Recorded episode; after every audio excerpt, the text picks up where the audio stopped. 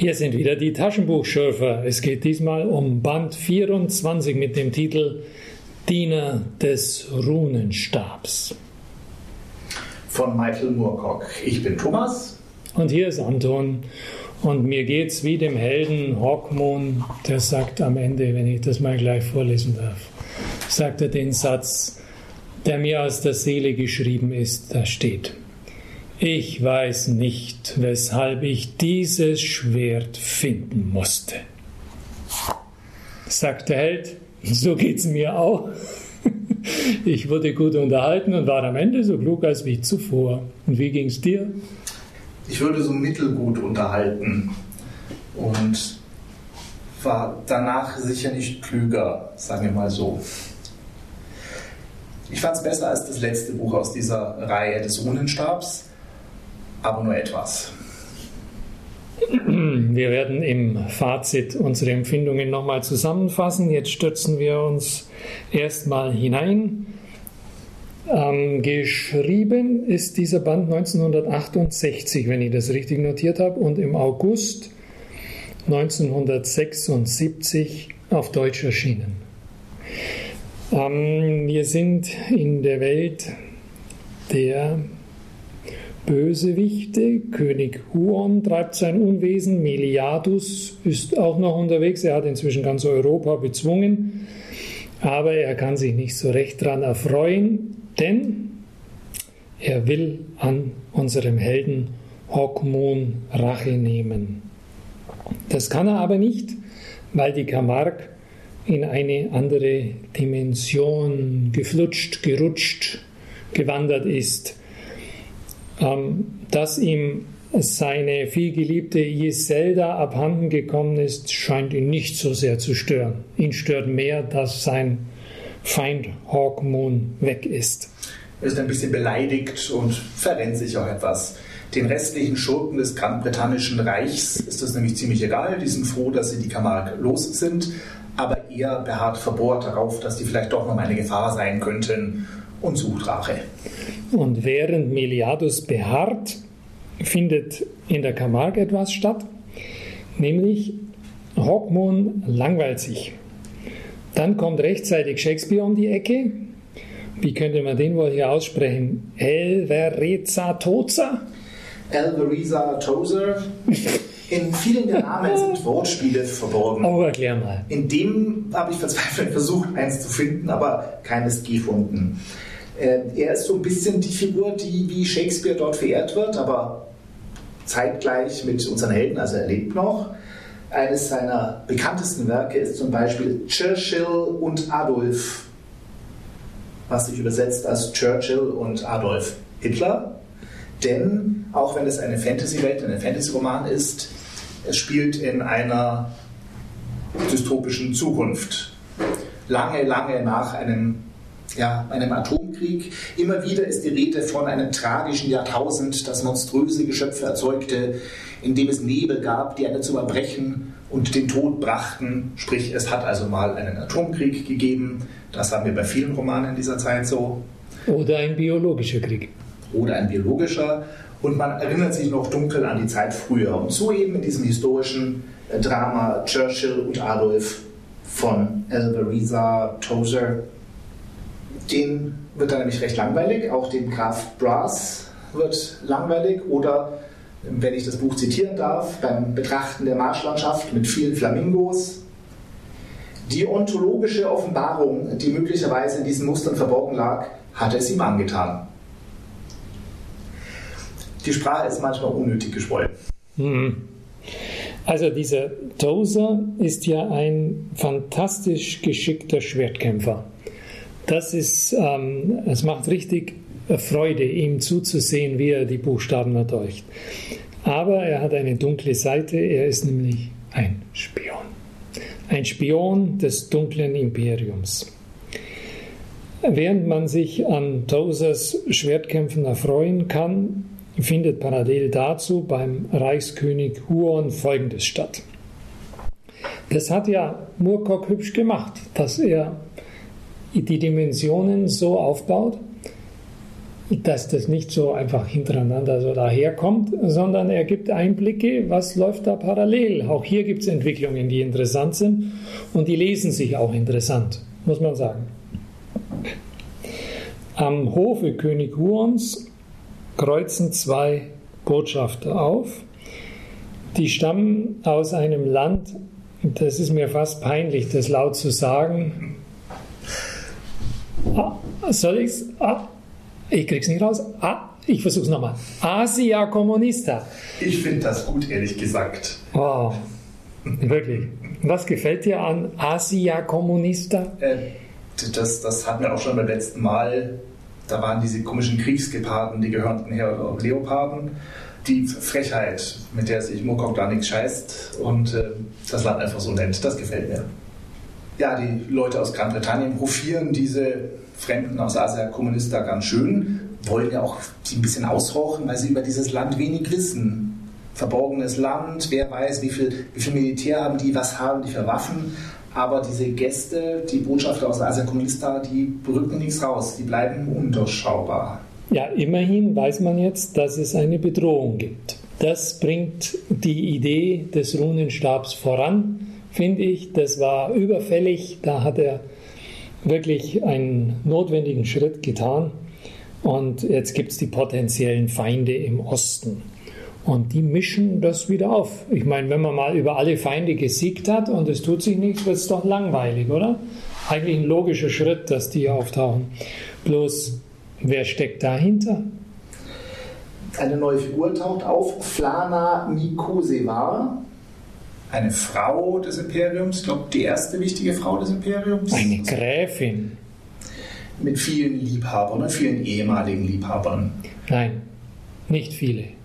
Unvorstellbar viele, unendlich viele, so viele, dass sie eine eigene Andenkenkammer hat einrichten lassen, wo sie von jedem was aufbewahrt hat. Ein Schild, ein Schwert, ein Krönchen, ein Ringchen, was weiß ich alles. Also du darfst sie nicht so herabwürdigen, das ist eine echte Nymphomanin, ja. Mhm. Zwischendurch erfahren wir, dass Dorian Hawkmoon und William, sein Freund und Gefährte, in unserer Welt sind. Mit dem magischen Ring dieses äh, Larissa haben halt, Moment, in unserer Welt? Naja, in der Welt des Sohnenstabs, in der Welt der Haupthandlung. Okay, okay. Vielleicht unsere Welt ist, vielleicht. Vielleicht unsere Welt. Aber vielleicht auch nicht. Diese Flana hat dann eine Liebesnacht mit Meliados, dem etwas blassen Schurken der Handlung, in der sie alles von ihm erfährt, dass er diesen Tozer dahin geschickt hat und so weiter. Aber diese Liebesnacht war wohl nicht Befriedigend genug, neugierig versucht Flana unmittelbar danach, die Botschafter aus Asia Kommunista zu verführen.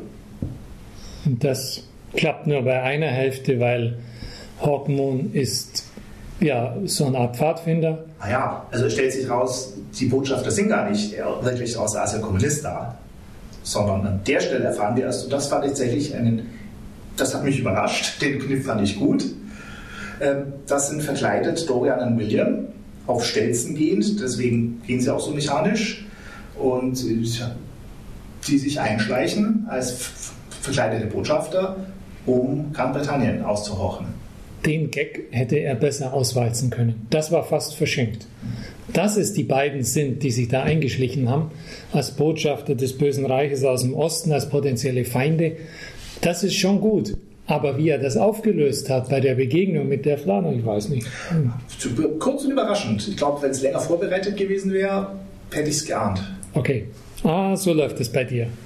Flana will einen der beiden verführen, äh, ziemlich egal wen. Und mit Dorian geht nicht, weil der ist, sagt, er ist verheiratet und bei echten Helden ist es ja ein unüberwindliches Hindernis. Aber sie begnügt sich mit diesem William. Und ist auch recht zufrieden mit ihm. Entwickelt sogar so ein bisschen was wie Gefühle. Jetzt sollten wir noch erklären, was die beiden denn eigentlich im Königreich des Königs Huon wollten. Wieso sind die dahin? Äh, ich habe es vergessen. Ha, erwischt, äh, dass das mal passiert. Ich kann es kaum glauben. Sie suchen den Alten. Wer ist der Alte? Ich kann es nicht aussprechen. Der Mygan. Wie heißt, heißt der wirklich so? Der Mygan. Also den suchen sie und ähm, naja, warum suchen sie den? Sie wollen einen Zugang zu Zeit und Raum haben. Das ist ihr Ziel. Sie wissen von diesem Ebenezer, nein, Ebenezer Tozer, dass der von dem Mygan aus Landa, dem Alten im Berge, einen magischen Ring erhalten hat, ja. mit dem er durch Zeit und Raum reisen kann. Genau. Und Sie wollen wissen, ob es da nicht vielleicht noch mehr davon gibt. Ja, ja, und zunächst mal überhaupt hinter sein Geheimnis kommen. Das ist doch Ihr Ding. Weil Sie können ja nicht einfach jetzt loslegen. Ähm, tatsächlich finden Sie ihn auch. Und der gute Mygan macht auch jede Menge Andeutungen. Also er gibt ihnen richtig viele Hinweise, aber er erklärt nichts. Und dann stirbt er. Das ist natürlich gemein. Also er erklärt ihnen, wie man so rudimentär diese Ringe bedient, ähnlich wie eine Tresorkombination, zweimal links, zweimal rechts drehen und so, und dann kommt man dahin, was voreingestellt ist. Und seine letzten Worte sind kryptisch, sucht zuerst Narlin und das Schwert der Morgenröte und so ähnlich. Ähm, dann stirbt er, umgebracht von Monstern in einer fremden Wüste, der er sie verschlagen hat, auch der Flucht von der Großbritannien. Auch so Kreaturen, Kreaturen eines Atomkriegs. Ja, weiß ja. man nicht. Ja, eine deutliche postapokalyptische Stimmung wieder, Forschungslabor, radioaktiver Nebel, doch, doch. Und so reisen die beiden also durch die Dimensionen und dann beginnt nach endlos vielen Schwertkämpfen noch ein Schwertkampf und noch einer. Und dann beginnt das zweite Buch. Alles in einem. Sie landen in einer fremden Wüstenwelt. Sie reisen mit diesen Kristallringen. Und da kommt ein großes Gefährt auf sie zu, quasi ein Auto letztlich. Eine Kugel, die rollt, drin ein gewisser Zenakteng. Der bringt sie zu sich nach Hause und stellt die Kugel in einen Raum, der gerade groß genug für die Kugel war, vermutlich eine Garage. Das Wort hat mich ein bisschen rausgerissen. Das Wort Garage, das ist so, so alltäglich und passt so sehr in unsere Welt. Klar, es gibt Ornithopter, so Flugschrauber dort in dieser Welt und die werden vielleicht auch in einem Hangar untergebracht sein. Aber das Wort Garage im Fantasy-Roman zerstört für mich ein bisschen diese großbritannische Stimmung. Du hast im Original nachgeschaut, was da steht. Habe ich nicht tatsächlich. Wer weiß. Ja. Naja, die Menschen dort in dieser Wüstenwelt haben Feinde, tentakelige Steinwesen. Und jetzt wird es, ich weiß nicht, ist das originell oder einfach ein bisschen zu schräg? Ich glaube, zu schräg für mich. Wenn diese tentakeligen Steinwesen den Menschen dort zu nahe kommen, schicken sie Geisteswellen aus, die die Leute dort dazu bringen, einander wie Wahnsinnige zu töten. Hm. Dorian und William gelingt die Flucht, ihr Begleiter, dieser Zenakteng, stirbt. Danach wird es wieder interessanter, finde ich. Ja. Also diese kurze Passage war mir etwas rätselhaft. Konnte ich auch nicht schlucken. Nach einer Wanderung erreichen William und Dorian in dieser fremden Welt einen Fluss und werden sogar Lehrensklaven gemacht. Bevor wir jetzt in diese ähm, ganz spannende, in diesen Erzählstrang einsteigen, hätte mich noch ein kleiner Exkurs gereizt. Die beiden tragen eine Maske. Sie gehen auf Stelzen, tragen eine Maske, um am Hof des Königs Huon äh, landen zu können. Am Hof des Königs Huon tragen auch alle, die noch auf zwei Beinen gehen können, eine Maske. Mir ist das Ganze einigermaßen sinnlos vorgekommen oder einigermaßen sinnentleert, könnte man sagen. Also ein Detail zur Charakterisierung eines Menschen, er trägt eine Wolfsmaske. Okay. Und dann, der andere trägt eine andere Maske. Ist das jetzt witzig gemeint oder ich meine, es gibt, er gibt noch ein paar Hinweise. Vielleicht kannst du mir da helfen, was das sein soll. Da habe ich mir zum Beispiel das Zitat notiert. Das Schlimmste ist, die Maske abnehmen zu müssen. Das Schlimmste ist, oder das Zweitschlimmste ist dann, die nackten Gesichter sehen zu lassen. Und zur Erklärung, nur dreimal im Jahr gibt es eine Orgie mit abscheulichen Zeremonien vor den Augen Huons. Also dann muss der König die ganzen hässlichen Gesichter seines Hofstaats ertragen. Was, was hat er sich denn da gedacht? Da steckt irgendeine Ironie dahinter, die mir entgangen ist, oder? Also einmal stelle ich es mir optisch als abwechslungsreich vor. Wenn man das filmen würde, dann wären das so ja, fast schon Halbgötter. Gab es nicht diesen einen Film mit den ägyptischen, wo aber auch außerirdische und ägyptische Götter? Stargate. Genau. Haben die Roland auch Emmerich. So Tiermasken oder sowas? Naja, die hatten die, die Schakal-Gesichtsmaske von Anubis auf dem Kopf. Selbe Funktion. Ich glaube, es steht zum einen für die Entmenschlichung dieses grandbritannischen Systems, denn die Masken sind ja auch nicht äh, lebensnah. Das sind keine echten Tiere, sondern höchst artifiziell. Es steht auch für dieses Artifizielle des ganzen Systems, die sind nicht mehr natürlich. Wenn ich mir den König Huon anschaue, der da unsterblich, runzlig ist, in so einer Art Aquarium fötenhaft rumschwimmt, das ist eine Gesellschaft, die sich wegentwickelt vom Menschsein. Damit die Leute dort nicht erinnert werden an ihr Menschsein, tragen sie Masken. Das hätte ich jetzt bei Moorcock nicht gesucht. Aber ich kann nicht widersprechen. Es könnte sein, dass das sich genau zeigt. Ja, ja, könnte sein. Und derjenige, der keine Maske trägt, ist ausgerechnet ein Deutscher aus Köln. Das sind seine Feinde. Er ist noch menschlich. Er ist noch menschlich. Also jetzt lass uns auch noch mal schnell auf die Gräfin Flana eingehen. Und die kommt ja auch nicht mehr vor die mit diesen vielen Liebhabern und Verkleidungen, die gibt ja den beiden, also ihrem Liebhaber und dem Hawkmoon, gibt sie ja Waffen mit. Und Kleider, damit man sie nicht erkennt. Hör mal zu, an was erinnert dich das? Sie tragen Hosen aus schwarzem Elchleder und ein blaues Samtwams. Schöne Kombination. Der andere, der bekommt ein tiefgelbes Gewand und einen himmelblauen Umhang. Und jetzt kommt's. Also vorher schon natürlich die drei Musketiere in Frankreich. Da hat es mich dran erinnert. Das ist die dekadente französische Gesellschaft, Liebeleien, Liebesgeschichten, Schwertkampf, Intrigen. Toll. Der Mann findet alles. Klasse. Super. Du musst unbedingt Sekundärliteratur dazu verfassen. Ja, also wir waren bei den Piraten. Die beiden die kommen tragen, dahin. Die tragen keine Masken. Das ist jetzt, da nähern wir uns klassischer Fantasy für eine kleine Weile. Es sind Flusspiraten. Ja, aber der ist doch irgendwie, dieser Chef auf dem Piratenschiff, der kommt mir doch irgendwie nicht menschlich vor. Also ähm, hätte mich nicht gewundert, wenn der sich umdreht und er ist ein Geist. Mhm. Oder? Ging es dir nicht so? Am Anfang schon, das ging dann irgendwie nirgendwo hin. Nee, das ging nirgendwo hin.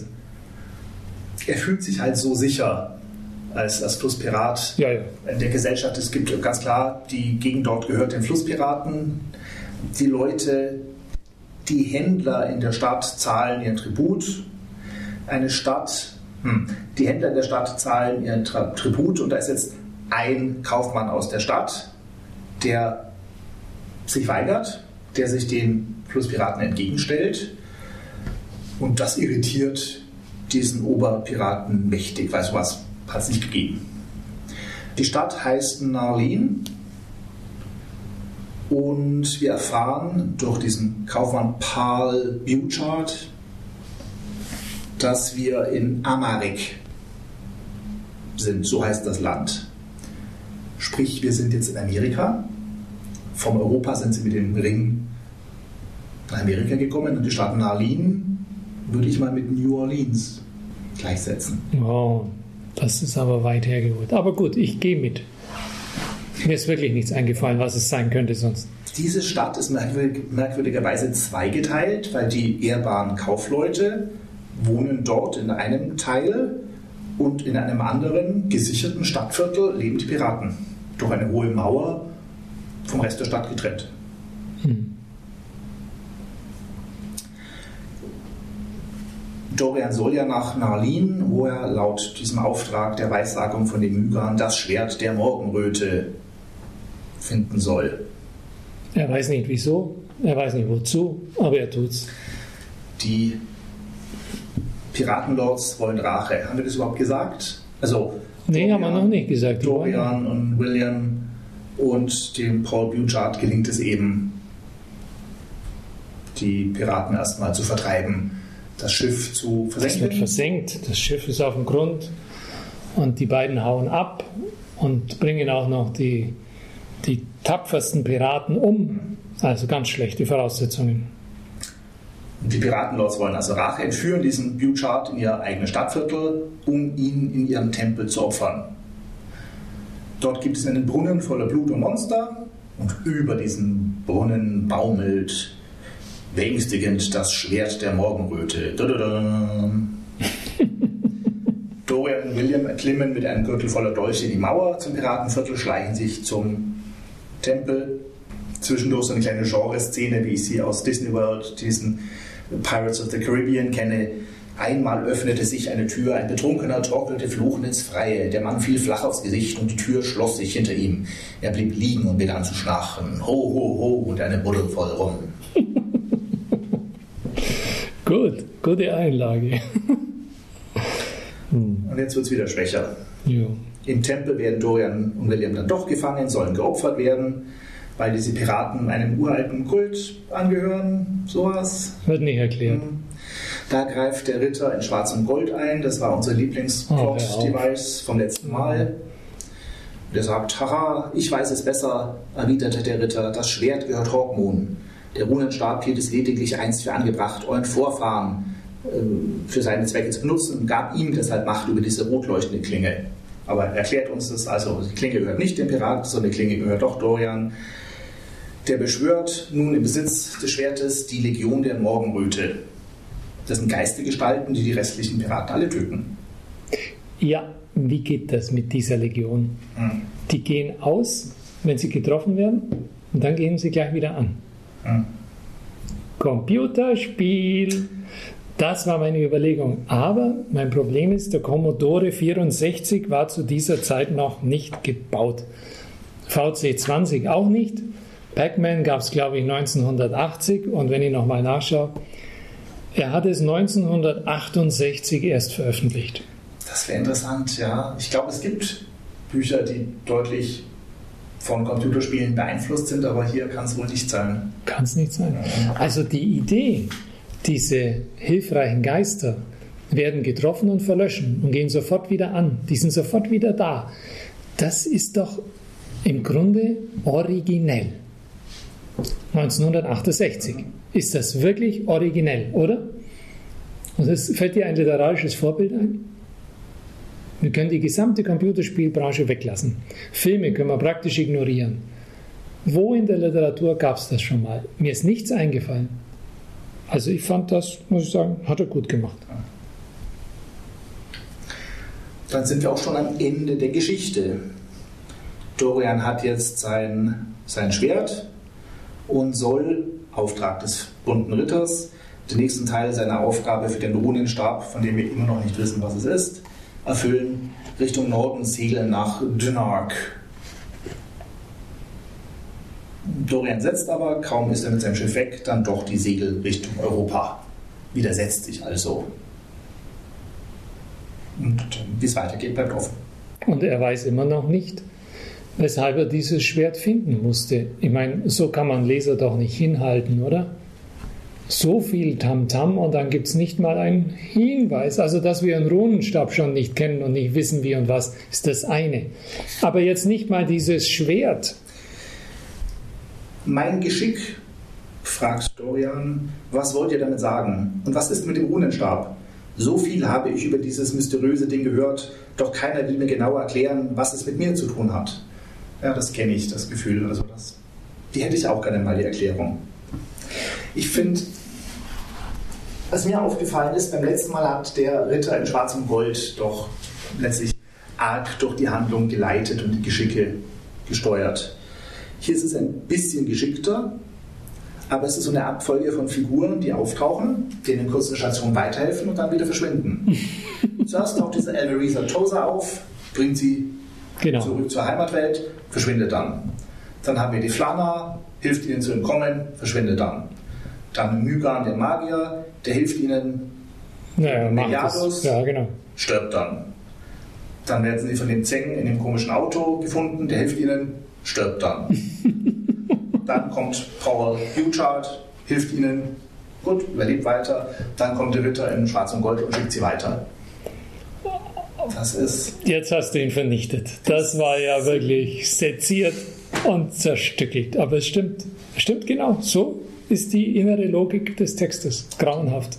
die zwei Helden folgen einfach nicht ihren eigenen Wünschen, sondern werden, wie im letzten Band, weitergeschubst von äußeren Einflüssen. Aber weißt du, was eine interessante Frage sein könnte? Nicht wer jeweils dem Helden hilft und ihn von Station zu Station weiter befördert, sondern warum der Held hilft. Da habe ich keine Antwort gefunden. Butchart braucht die Hilfe und der Hawkmoon hilft ihm. Ja, warum denn? Was ist denn die Motivation dafür? Er ist halt ein Held, er ist ein guter Mensch, Pfadfinder. aber so richtig weiß ich auch nicht, was, ich, was in Dorian vorgeht oder in William. Äh, dieser William hat ja angefangen als ein bisschen Anti-Held, als schurkischer Held, aber inzwischen ist er genauso heldenhaft blass wie Dorian selber. Nur unverheiratet, deswegen darf er mit der Flana. Die haben ja eigentlich alles, was sie wollen in der Camargue. Es ist die Landschaft da, es sind die Leute da, es ist alles da und sie sind in Sicherheit. Dann wird es ihnen langweilig. Das, darum geht es ja mehrfach. Denen ist allen langweilig. Und jetzt erleben sie endlich ein paar Abenteuer und was wollen sie? Heim. Ich glaube, wir warten auf den Abschluss der Geschichte irgendwann mal. Ach, ich wollte gerade sagen, das nächste Mal aber noch nicht, oder? Das nächste Mal noch nicht. Ich weiß noch nicht, wie viele Bände kommen werden. Die Runenstab-Geschichte findet ein Ende. Ich wag's mich kaum zu fragen. Äh, ich weiß es nicht. Ich hoffe ja. Anders als bei Brack, dem Barbaren, der wohl nie ankommt in Kurdistan. Im Süden, Im im, Süden. goldenen Süden. Ich glaube schon, dass Murkock das mal abschließt, ja. Okay, also ich bleibe dabei. Es war ganz lustig. Und verabschiede mich. Ich war Anton. Ich war Thomas.